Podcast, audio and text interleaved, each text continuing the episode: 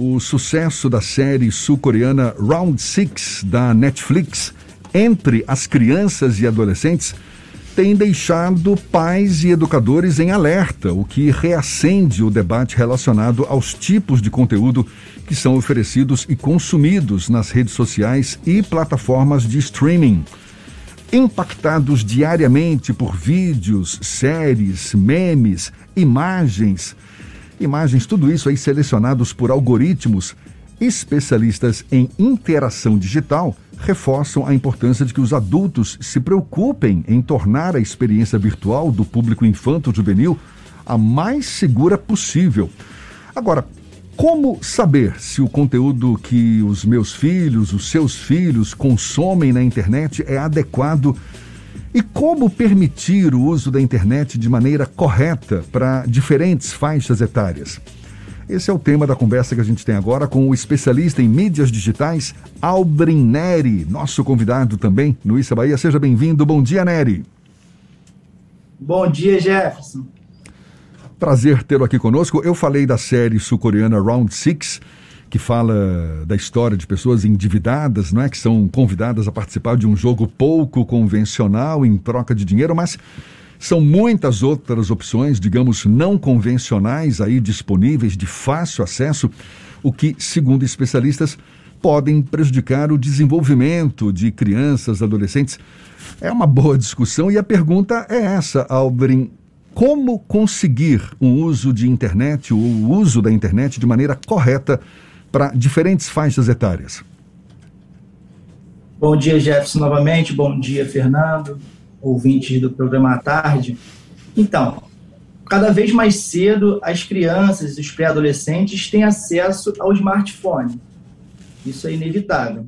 Então, independente que a gente não consiga, consiga evitar, de repente, em casa, mas ele vai ter acesso na escola, ele vai acabar tendo acesso na rua com outros amigos, enfim, tanto que até a perspectiva mudou. A nossa época, né, eu me incluo nisso, porque eu tenho 32 anos, já sou geração cringe, que eles chamam, a geração Z chama a gente de cringe, eu me incluo nessa porque eu peguei os dois, nós pegamos os dois.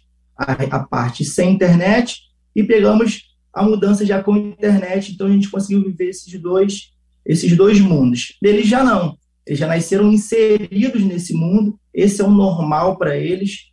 Se você perguntasse para a gente antigamente o que você queria ser quando crescer, a gente queria ser jornalista, queria ser dentista, queria ser médico. Hoje a criança ela já fala que quer ser youtuber, ela quer ser tiktoker, ela quer ser influencer, devido a esse novo, esse novo normal para elas, que é esse, esse mundo, esse mundo digital, esse mundo virtual. E esse tema é tão delicado que até o próprio Facebook, né, que é detentor do Instagram, do Messenger, do WhatsApp, que hoje até mudaram o nome recentemente para Meta, eles estavam já com um projeto da criação de um Instagram somente para kids, somente para esse público menor de 13 anos, né, que é a faixa mínima para você ingressar no Instagram. E eles voltaram atrás, tiveram que voltar atrás devido à polêmica que deu em volta a esse, a esse tema. Aí eles ficaram disso desde setembro desse ano ficaram de ouvir legisladores, ouvir especialistas, ouvir pais, para poder só assim dar continuidade a esse projeto de uma versão Kids, principalmente para o Instagram.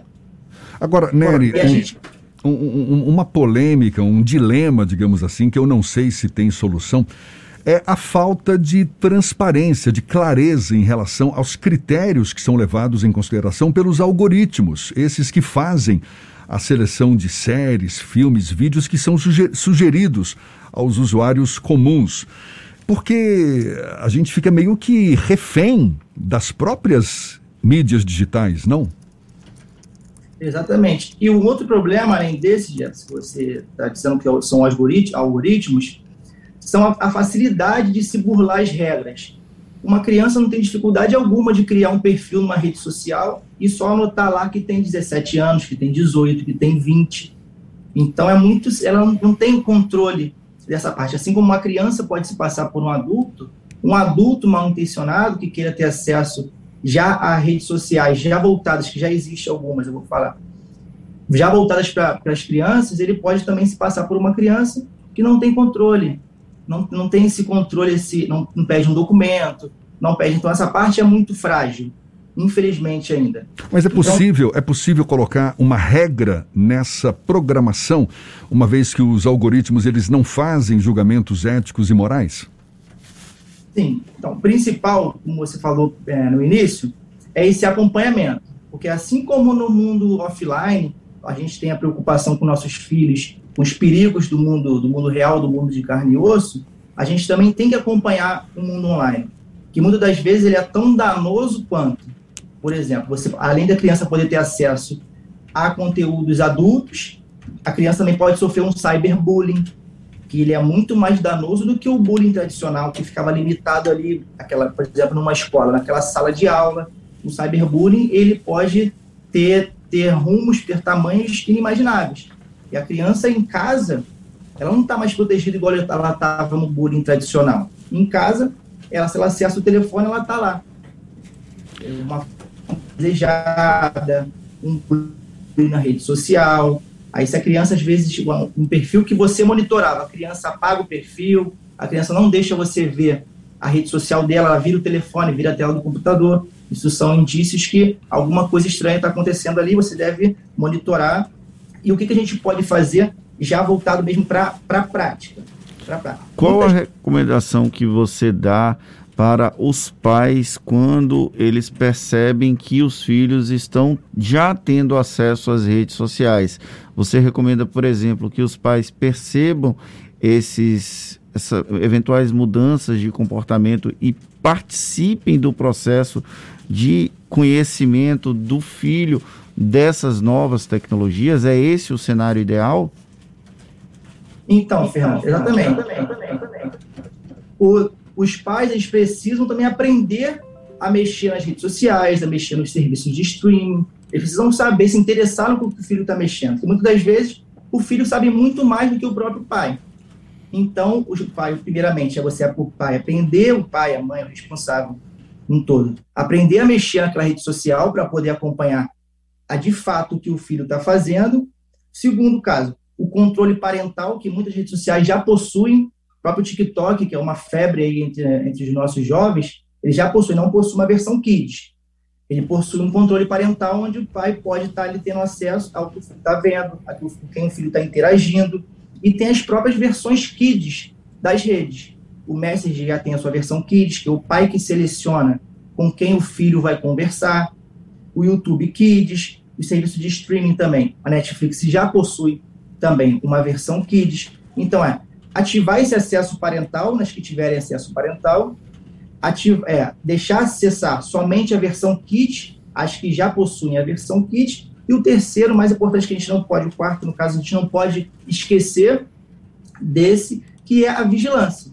A vigilância constante, ela sempre tem que estar presente, porque é o mundo, o mundo virtual ele é enorme, então, assim como a gente tem a preocupação no offline, a gente tem que levar essa preocupação para o online também com nossos pequenos.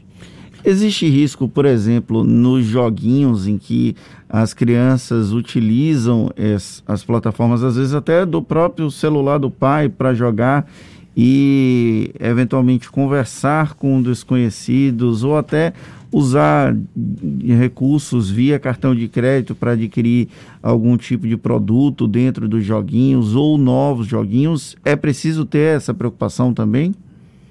é, preciso, é por isso que tem que procurar muito sobre esse controle parental. Quase to, ainda as que não, não fizeram uma versão kids das suas plataformas, seja jogos, seja streaming, seja rede social, a maioria já aderiu a esse controle parental, que o pai recebe uma notificação se o filho estiver acessando alguma coisa diferente do que, do que ele programou para o filho acessar. Seja um cartão de crédito, seja algum conteúdo que não era para ele acessar, algum conteúdo adulto, de idade imprópria. Então, esse controle parental, a maioria das redes sociais, dos serviços de jogos, eles já possuem. É, tá certo. Tá dado o recado, tá dado o toque. É antena ligada, porque a facilidade é cada vez maior para esse tipo de acesso, para esse acesso a esse tipo de conteúdo. Mas olha, a gente agradece muito ao Aldrin Neri, que é especialista em mídias digitais, pelos seus esclarecimentos. Seja sempre bem-vindo aqui conosco, Aldrin. Bom dia e até uma próxima, então. Bom dia, Jefferson. Bom dia, Fernando. Um abraço, ouvintes. Tchau, tchau. Até a próxima. Agora são 7h47 na tarde FM.